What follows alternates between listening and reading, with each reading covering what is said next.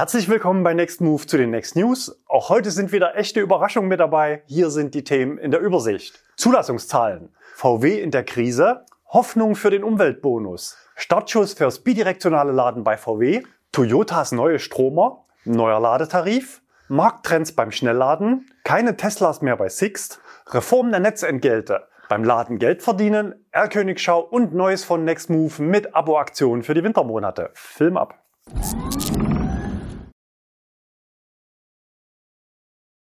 Zulassungszahlen. Insgesamt wurden im November in Deutschland 245.701 Autos neu zugelassen und damit 6% weniger als im Vorjahresmonat. Bei den E-Autos waren es genau 44.942. Das entspricht einem Minus von 22 Prozent. Der Anteil an den Antriebsarten betrug für Elektro 18,3 Prozent.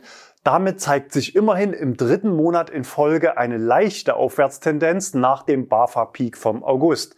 Damals war ja der Umweltbonus für gewerbliche Antragsteller letztmalig zu beantragen, was zu einer hohen Zahl an Zulassungen führte, die in den Folgemonaten natürlich fehlen. Aber wenn wir auf den November des Vorjahres schauen, dann zeigt sich natürlich, so richtig gut läuft's aktuell nicht. Dazu gleich noch mehr. Wo stehen die anderen Antriebsarten? Benziner 33 Prozent, Diesel 16 Prozent. Hybridantriebe liegen insgesamt bei 32 Prozent. Davon entfallen 7 Prozentpunkte auf Plug-in-Hybride. Und wo steht Elektro im Vergleich zum Vorjahr? In Summe für die ersten elf Monate des laufenden Jahres landen wir bei knapp 470.000 E-Autos. Das entspricht ziemlich genau den Neuzulassungen des gesamten Jahres 2022. Also alles, was jetzt im Dezember noch an Zulassungen dazukommt, ist Wachstum. Fraglich ist, ob wir angesichts der aktuell spürbaren Kaufzurückhaltung und der noch offenen Zukunft des Umweltbonus eine echte Jahresendrallye im Dezember erleben. Aber 50.000 sollten eigentlich mindestens noch mal drin sein. Das hieße ein Wachstum um mehr als 10 Prozent. Aber wir reden uns ja hier die Zahlen nicht schön. Auch der Gesamtmarkt hat zugelegt. Beim relativen Anteil werden wir also eine Stagnation im Bereich von 18 Prozent Elektroanteil an den Pkw-Neuzulassungen erleben und damit nur Vorjahresniveau. Wie schon letzte Woche erwähnt, an dieser Stelle gleich nochmal unsere Prognose für 2024 hinterher. Fürs kommende Jahr erwarten wir auf Basis der aktuellen Stimmungslage kein Wachstum in den Neuzulassungen, sondern eher ein Verharren im Marktanteil unterhalb 20 Prozent. Schauen wir auf die Einzelzulassung der Modelle. Hier die Top 20 vom November. Da gab es einige Überraschungen. Auf Platz 1 Skoda Enyaq 3588 zum zweiten Mal in Folge auf Platz 1. Gefolgt vom Tesla Model Y 2840. Überraschend weit vorn mit dabei gleich zwei BMW Modelle auf Platz 3 und Platz 5. Dazwischen auf Platz 4 der VW ID4 und 5. Nah beieinander auf Platz 6 und 7 liegen Tesla Model 3 und VW ID3. Mercedes schafft es mit zwei Modellen in die Top 20. Auffallend schwach die Koreaner. Hier nur der Hyundai Ioniq 5 mit dabei. Und auf Platz 20 schafft es sogar der ID Bus mit ins Ranking. Auf Konzernebene liegt VW in Deutschland damit im November bei 31,5 Prozent. Im Markenranking führt VW mit 13%, vor BMW mit 12%, Tesla 11% und Mercedes mit 7%. Wobei die einzelnen Monate natürlich immer nur eine Momentaufnahme sind. Schauen wir auf der Markenebene aber noch auf einige Newcomer, Exoten und chinesische Marken. iWays bleibt bei 48 Autos im Gesamtjahr wohlgemerkt. Im November kam nichts dazu. BYD 350 im November, Fisker Ocean stark mit 84 im Gesamtjahr zusammen 180 Ora Funky Cat immerhin 417 und damit im Gesamtjahr 4195 und damit stärker als die gesamte Marke BYD. 17 Lucid Air 92 insgesamt und 50 neue Nios insgesamt 1224.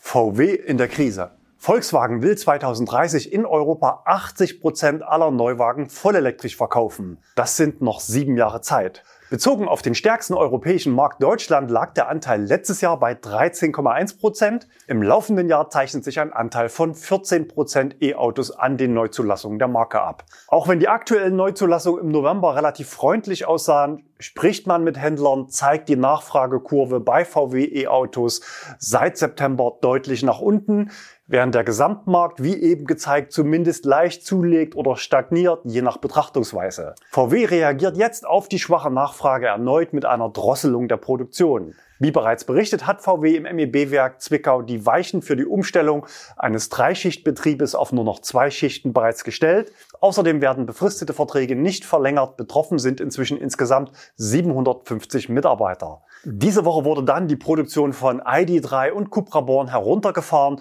und soll bis zum Jahresende pausieren, auch in Dresden. Dass es bei VW gerade nicht so gut läuft, steht nicht nur jede Woche in der Zeitung, man weiß das auch selbst und zumindest intern findet man oft deutliche Worte. Die Situation ist sehr kritisch ohne spürbare Einschnitte geht es nicht, hatte Markenchef Thomas Schäfer kürzlich im VW Intranet an die Mitarbeiter gerichtet gesagt. Schon in den letzten Wochen machten Überschriften mit Zitaten die Runde wie das Dach brennt lichterloh oder wir sind nicht mehr wettbewerbsfähig. Wie VW die Krise meistern will, dieser Frage gehe ich nächste Woche nach. Im kleinen Kreis will der Vorstand Medienvertretern Rede und Antwort stehen. VW-Pressesprecher sagte mir im Vorgespräch, dass ich fragen kann, was ich will und natürlich auch kritische Fragen stellen darf, sonst hätte man mich nicht eingeladen.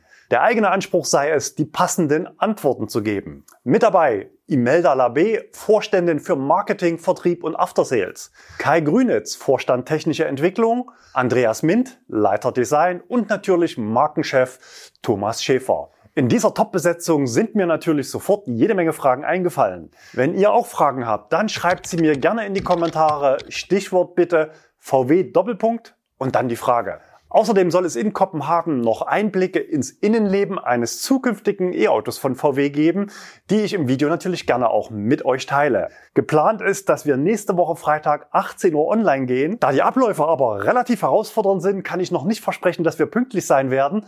Also besser gerne mal die Glocke aktivieren, damit ihr mitbekommt, wenn dann irgendwann Freitag spät Abend noch ein Video online geht. Bei der Anreise zum Event haben wir uns gegen eine Flugreise und für die Nutzung von Ökostrom entschieden. Da die Bahnverbindung ungünstig ist, fiel die Wahl auf einen VW ID7.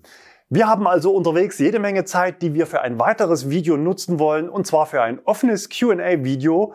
Schreibt mir eure Fragen, die ihr gerne an mich loswerden wollt, in die Kommentare und beginnt diesen Kommentar bitte mit dem Stichwort Q&A Doppelpunkt und dann die Frage. Fragen könnt ihr alles, also Fragen zu Nextmove, Fragen an mich persönlich, Fragen natürlich auch zum ID7 oder zu anderen E-Autos und natürlich auch gerne noch Fragen zu VW, die eher auf meine Meinung oder meine Eindrücke von der Veranstaltung zielen. Geplant ist der Q&A-Dreh auf der Rückreise vom Event von VW, sodass ich auch meine persönlichen Eindrücke von der Abendveranstaltung noch mit wiedergeben kann. Wenn die Kamera aus ist, wird es manchmal noch ein bisschen offener im Gespräch. Hoffnung für den Umweltbonus. Die aktuellen Entwicklungen beim Thema Haushalt sollten ja inzwischen allgemein bekannt sein. Klar ist, dass die bisherigen Pläne finanziell nicht mehr darstellbar sind. Die Frage ist, wo das Geld herkommen soll und ob laufende Förderprogramme betroffen sind. Uns interessiert natürlich aus Perspektive der Endkunden am meisten der Umweltbonus. Letzte Woche wurde das Thema in einem ersten BAFA-Statement noch ausgeklammert und überhaupt nicht erwähnt.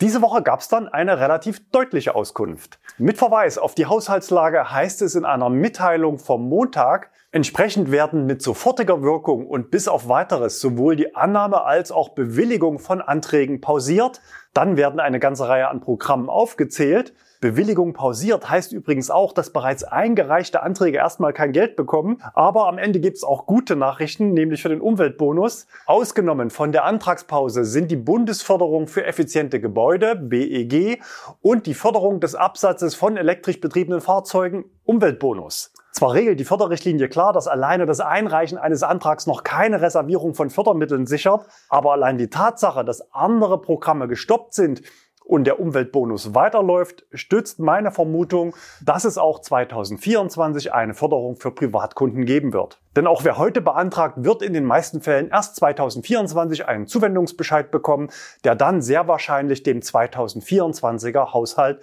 zugeordnet werden muss. Startschuss für bidirektionales Laden bei VW. Tja, diese Woche war es endlich soweit. Etwas überraschend setzt man dabei aber nicht auf die früher bereits angekündigte VW-eigene Entwicklung von Elli, sondern auf das Produkt eines externen Kooperationspartners. Mit dem System Edison Vehicle to Home von E3DC wird erstmals eine bidirektionale Ladelösung auf CCS-Basis und ISO-Standard am Markt verfügbar. Allerdings ist das System an die Nutzung eines E3DC Hauskraftwerks mit Batteriespeicher gekoppelt. Erste Einblicke in das System hatten wir bereits Anfang September in einem Einspieler von der IAA hier auf dem Kanal gezeigt. Wir lassen nochmal einige Bilder von damals durchlaufen und parallel gibt's hier kompakt die Fakten in der Übersicht. Zum Start also bidirektionales Laden bei VW nur über eine DC Wallbox von E3DC bzw. Hager Energy. Das System ist nur in Kombination mit einem E3DC Hausbatteriespeicher verfügbar. Es erfolgt eine stoßweise Übergabe von Strom an den Hausspeicher, um fahrzeugseitige Bereitschaftsverluste zu verringern und die Laufzeiten der Steuergeräte im Fahrzeug zu begrenzen. Kompatibel mit VW ID-Fahrzeugen, Cupra Born und Skoda Enyaq mit 77 Kilowattstunden Akku und Software 3.5.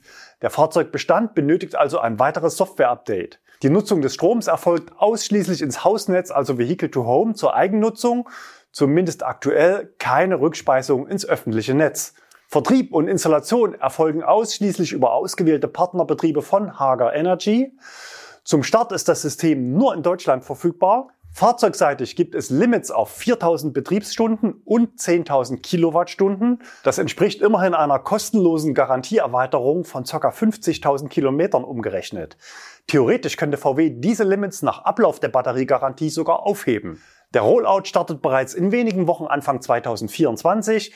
Die Lade- und Entladeleistung liegt bei maximal 11 Kilowatt. Genutzt wird CCS-Anschluss und die ISO-Norm 15118-2. Ihr seht schon, jede Menge Infos, aber die Preisfrage ist noch offen. Beide Partner geben in ihren Pressemeldungen keinerlei Hinweise auf die preisliche Platzierung. Nach meiner Einschätzung könnte der Preis zum Start aber oberhalb der 10.000 Euro Marke liegen. Nur für die Wallbox versteht sich. Es ist also nichts, was sich irgendwann amortisieren wird, sondern ganz klar zum Start ein System für Pioniere, die sagen wir mal finanziell unabhängig sind und diese Unabhängigkeit auch beim Bezug der Energie anstreben. Trotzdem ist es ein wichtiger Schritt. Einer muss den Anfang machen. Teuer ist besser als nichts. Und E3DC wagt diesen Schritt, weil sie es drauf haben und zeigen, dass es geht. Das System auf der IAA lief im Live-Betrieb und auch in Schweden läuft bereits ein Pilotprojekt im Realeinsatz. Trotz des hohen Preises ist in der Anlaufphase mit längeren Lieferzeiten und begrenzter Verfügbarkeit zu rechnen. Mit Blick auf das Gesamtsystem, also Hauskraftwerk mit Akku, PV-Anlage und BD-Wallbox liegen wir bei den Gesamtkosten vermutlich im Gegenwert eines VW ID3. Für alle, die jetzt angesichts des Preises enttäuscht sind, gibt es aber noch einen Hoffnungsschimmer im Kleingedruckten der Pressemitteilung. Weitere Hauskraftwerke sollen später für den Betrieb mit einer bidirektionalen Ladestation freigeschaltet werden. Auf Nachfrage hat mir VW mitgeteilt, dass die Entwicklung der ursprünglich angekündigten 22 kW BD-Wallbox von Elli weiterläuft und das Produkt zu einem späteren Zeitpunkt nachgeschoben werden soll. Was sowas dann bei VW mal kosten könnte, dazu kommen wir später in der Sendung noch. Denkbar ist natürlich auch, dass VW seine Fahrzeuge auch für andere Anbieter öffnet. So hatte ja zum Beispiel auch das Unternehmen 1,5 Grad in einer Kooperation mit Wallbox Chargers eine CCS BD Wallbox für das eigene Heim Energy Management System angekündigt. Auf meinem Dienstreiseplan für die kommende Woche steht übrigens auch noch ein Besuch bei E3DC in Osnabrück. Ich bin dort mit dem Geschäftsführer Dr. Andreas Piepenbrink verabredet, um mir das System genauer erklären zu lassen. Wir haben uns relativ viel Zeit genommen, auch ein Video ist geplant. Wenn ihr Fragen zum bidirektionalen Laden allgemein oder zum E3DC-System habt, dann nutzt auch hier das Stichwort Q&A und schreibt mir die Frage in die Kommentare. Mein Besuch ist Anfang der Woche, also noch vor der Aufzeichnung des Q&A-Videos sodass ich dort erste Einblicke und Eindrücke mit wiedergeben kann. Toyotas neue Stromer. Erst letzte Woche hatten wir darüber berichtet, dass es bei Toyota einen Sinneswandel gab. Der Mirai, ein Ladenhüter und Wasserstofftechnologie bei Pkw nicht wettbewerbsfähig. Mit dieser Ansage war klar, dass der Fokus jetzt mehr auf E-Autos gelegt werden muss. Bis 2026 plant Toyota insgesamt sechs E-Autos in Europa an den Start zu bringen. Inklusive leichter Nutzfahrzeuge sollen es sogar 15 Modelle sein. Pro Jahr sollen dann 250.000 E-Autos abgesetzt werden und das soll einen Anteil von 20 Prozent ausmachen. Bisher ist ja nur der B-Set 4 Cross im Angebot. Ein Konzeptmodell aus dem letzten Jahr ist ja bereits bekannt. Das B-Set Kompakt SUV fehlen also noch vier Modelle. Auf der Veranstaltung Kenshiki hat Toyota jetzt zwei weitere Konzepte vorgestellt. Das Urban SUV Konzept und das Sport Crossover Konzept. Das Konzept Urban SUV wurde ja bereits für 2024 angekündigt, ist also vermutlich schon sehr seriennah. 4,30 Meter lang, 1,82 Meter breit und 1,62 Meter hoch. Laut Toyota soll es eine hohe Sitzposition bieten, mit dem Modell hofft man, an den Erfolg des Jahres Cross anzuschließen. Technische Details sind zwar noch nicht bekannt, aber es soll mehrere Antriebsvarianten geben, Front- und Heckantrieb und zwei Batterieoptionen. Außerdem neu, aber nicht gänzlich unbekannt, den Pro Ace Max wird es im nächsten Jahr auch in einer batterieelektrischen Version geben. Hier bedient man sich der Technik von Stellantis. Der Transporter kommt mit 200 kW Leistung und einem 110 Kilowattstunden großen Akku für eine WLTP-Reichweite bis zu 420 Kilometer. Neben den neuen Modellen hat Toyota auch erste Einblicke in die Batteriestrategie ab 2026 gegeben. Verglichen zur Batterie des aktuellen BZ4 Cross soll es doppelte Reichweite bei 20 Prozent weniger Kosten geben. Später soll auch noch ein LFP-Akku folgen. Hier ist die Rede von 20 Prozent mehr Reichweite bei 40 Prozent geringeren Kosten. Eine Feststoffbatterie soll dann 2027 oder 2028 kommen. Neuer Ladetarif. Wie bereits angekündigt, startete diese Woche das neue Abo-Angebot für Kia Charge-Kunden an Aral-Ladestationen. Aus unserer Sicht steckt aber etwas mehr dahinter, als sich auf den ersten Blick zeigt. Bekannt sind jetzt auch die finalen Preise. Gegen 5,99 Euro monatliche Grundgebühr reduziert sich der Preis um 30 Prozent auf ca. 54 Cent pro Kilowattstunde. Bei 11,99 Euro im Monat gibt's im Premium-Tarif 45 Prozent Rabatt und damit Kosten von nur noch ca. 42 Cent Cent pro Kilowattstunde. Basispreis für die Anwendung der Rabatte ist dabei jeweils der aktuelle Preis im Easy-Tarif, derzeit 77 Cent pro Kilowattstunde. Die sogenannte einmalige Ladevorgangsgebühr aus diesem Tarif entfällt aber in den Abo-Tarifen. Die Tarife sind jeweils monatlich kündbar. Und was ist jetzt so spannend daran? Schauen wir zunächst auf die Anzahl der Ladeparks von Schnellladeanbietern in Deutschland. Auf Platz 1, das überrascht wenig, NBW und auf Platz zwei nicht etwa Tesla, auch nicht Ionity, sondern Aral. Aral hat vermutlich das am schnellsten wachsende Netz in Deutschland und ist bei der Anzahl der Standorte still und leise an Tesla vorbeigezogen. Den entscheidenden Wettbewerbsvorteil bietet dabei kurioserweise das Netzwerk an fossilen Tankstellen. Andere müssen passende Standorte suchen. Aral hat sie schon und meistens sind es auch nicht die schlechtesten Lagen. Und zweitens, im aktuellen Marktumfeld ist der Premium-Tarif eines der günstigsten Schnellladeangebote überhaupt. Stand heute sind die Tarife zwar nur für Kia-Kunden zugänglich, aber Kia Charge ist ja kein eigenständiger Anbieter, sondern nur in Anführungsstrichen ein Produkt des Anbieters Digital Charging Solutions GmbH, kurz DCS, in Kooperation mit Kia. Mit Charge Now hat DCS aber noch ein weiteres Tarifangebot offen für alle Kunden. Gut möglich, dass das Aral-Abo demnächst auch für andere Kunden buchbar wird. Ein Hinweis darauf könnte auch die gewählte Formulierung in der Pressemeldung sein. Dort heißt es nämlich als erste Automobilmarke. Markttrends beim Schnellladen. Wir bleiben noch beim öffentlichen Laden. Vor einigen Wochen gab es ja die Verkündung der Förderbescheide im Deutschlandnetz. Die Frage war, wie lange es nun dauert, das alles in die Praxis umzusetzen und die Ladeinfrastruktur an den Start zu bringen und wer es am schnellsten schafft. Und am schnellsten ist vermutlich Fastnet. Nur drei Monate nach dem Zuschlag soll noch vor Weihnachten in Düren der erste Standort live gehen. Wer hätte das gedacht, dass es so schnell gehen kann? Also ich zumindest nicht. Ich vermute mal, dass es hier bereits reichlich Vorlauf in der Planungsphase gab. So richtig spannend wird es aber erst bei der preislichen Platzierung im Ad-Hoc-Preis für diesen Standort. Das passende Stichwort wäre ja eigentlich Basta 44 Cent. Mal sehen, was der Weihnachtsmann da bringt oder ob der Sack vielleicht doch leer bleibt. Unabhängig von Förderszenarien gibt es im Markt aktuell zahlreiche Preistendenzen nach unten. Nicht nur wie eben gesehen bei Kia Charge durch das neue Abo-Angebot, sondern auch bei den Ad-Hoc-Preisen, also den Preisen, die ich ohne Vertragsbindung bei Spontanzahlung an der Ladesäule berappen muss. Kurz gesagt, die Preise, die die meisten von uns nicht bezahlen wollen. Hier hat sich der Spitzenreiter nach unten bewegt. Auch wenn Autobahnraststätten ein teures Pflaster sind, waren die 1,05 Euro von Mehr Deutschland für die Tank- und Rast-HPC-Ladestationen schon ziemlich frech. Jetzt geht es je nach Ladeleistung um bis zu 17 Prozent nach unten und man platziert sich mit 87 Cent pro Kilowattstunde knapp unterhalb von Mercedes und NBW. Nochmal zum Verständnis, die Preise in dieser Übersicht sind nur die Preise für die vertragslose Bezahlung direkt an der Ladesäule. Über verschiedene andere Anbieter kann man die meisten dieser Stationen auch deutlich günstiger nutzen, teilweise sogar ohne monatliche Grundgebühr. Auch dazu zeigen wir nochmal unsere Übersicht mit einigen ausgewählten Anbietern mit fester Preisstruktur und offen für alle nutzbar. Hier der letzte Stand aktualisiert Ende Oktober. Beide Grafiken findet ihr auch auf nextmove.de im Blogbeitrag zum Download. Einfach auf der Startseite nach unten scrollen, bis der Blog kommt.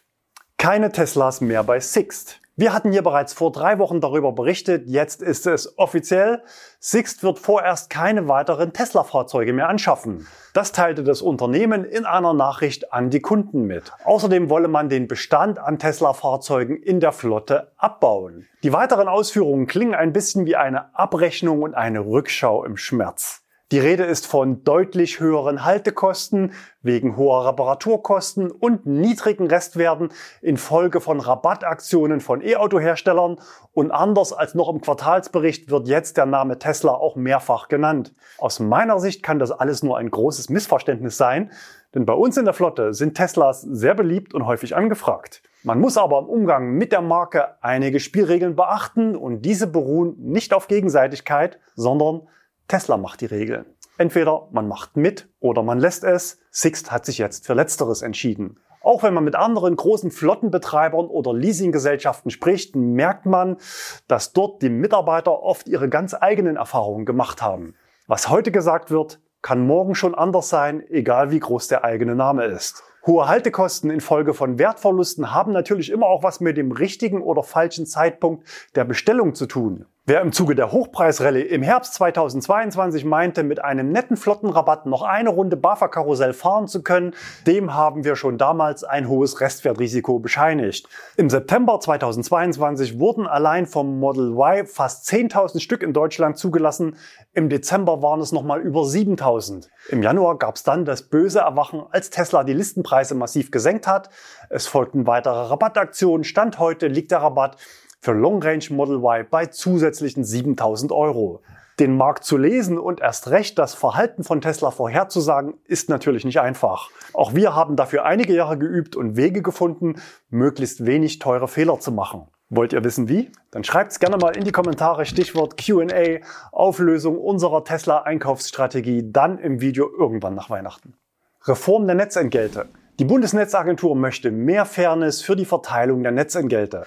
Die Anpassung einer entsprechenden Umlage würde aber alle Stromverbraucher betreffen. Der Netzausbau für den Anschluss erneuerbarer Stromerzeugung kostet Netzbetreiber viel Geld und diese zusätzlichen Kosten werden derzeit über regional gestaffelte Netzentgelte durch die Stromkunden mitgetragen. Wer also in einer Region wohnt, in der in besonderem Maße erneuerbare Energien ausgebaut werden, zahlt in der Regel höhere Netzentgelte. Das führt dazu, dass es starke regionale Differenzen von bis zu 10 Cent pro Kilowattstunde gibt. Und das, obwohl der produzierte Strom von ganz Deutschland genutzt wird. Um für einen fairen Ausgleich zu sorgen, hat die Bundesnetzagentur jetzt ein Eckpunktepapier zur Verteilung der Netzkosten veröffentlicht. Sie möchte die Mehrkosten auf alle Stromverbraucher verteilen.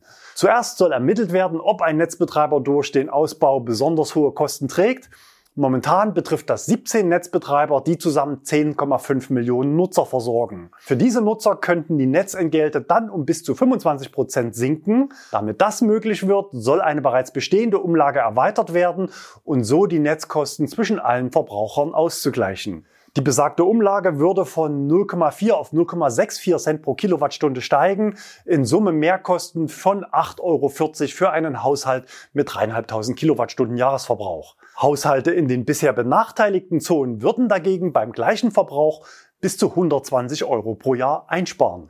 Bis zum dritten Quartal 2024 möchte die Bundesnetzagentur ein Gesetz dazu erlassen. Vor dem 1. Januar 2025 passiert also nichts. Das Vorhaben stößt aber nicht überall auf Zustimmung. Der lauteste Widerstand kam zuletzt aus Bayern. Im Wahlkampf sprach Markus Söder von einer weiteren Attacke der Ampel auf den Süden und einer drohenden Spaltung. Unterschiedliche Strompreiszonen wären ein großer Fehler, so Söder weiter. Da drängt sich die Frage auf, ob der Mann überhaupt verstanden hat, worum es geht. Denn ein Blick auf die Deutschlandkarte zeigt ja, dass unterschiedliche Strompreiszonen ja der Ist-Zustand sind, der durch die Reform überwunden werden soll. Beim Laden Geld verdienen. Das war die Überschrift unseres Videos vom Dienstag dieser Woche. Ich war zu Gast beim Mobility House in einem ihrer Batteriekraftwerke am EUREF Campus in Berlin. Und mein Gast wiederum im Interview war Markus Fendt, der Geschäftsführer des Unternehmens. Besonders spannend ist seine Vernetzung in gleich mehrere Branchen, konkret also Ladeinfrastruktur, dann zur Autoindustrie, insbesondere bei Batteriethemen und beim bidirektionalen Laden und natürlich auch bei Themen des Energiemarktes. Was das Thema Kosten für bidirektionale Ladestationen angeht und was sowas mal in Zukunft kosten könnte, habe ich ihn natürlich auch gefragt. Wir hören noch mal kurz rein. Ja, da wird was kommen. Es wird am Anfang was für Leute werden, die Überzeugungstäter sind, die einfach Spaß dran haben. Wo wir im Hochlauf hinkommen, ist relativ offensichtlich. Also ähm, es wird recht klar sein, dass das circa 1500 Euro teurer ist ähm, wie, wie eine AC-Wallbox. Ähm, das heißt, ich brauche dann irgendwas von einem Jahr, wo sich das erstmal verdient gemacht und wer weiß, wenn es ein Automobilhersteller in Mengen produziert und ins Auto mit reinlegt, dann sprechen wir von ganz anderen ähm, Beträgen. Im Video hat er natürlich auch noch viele andere spannende Sachen erzählt.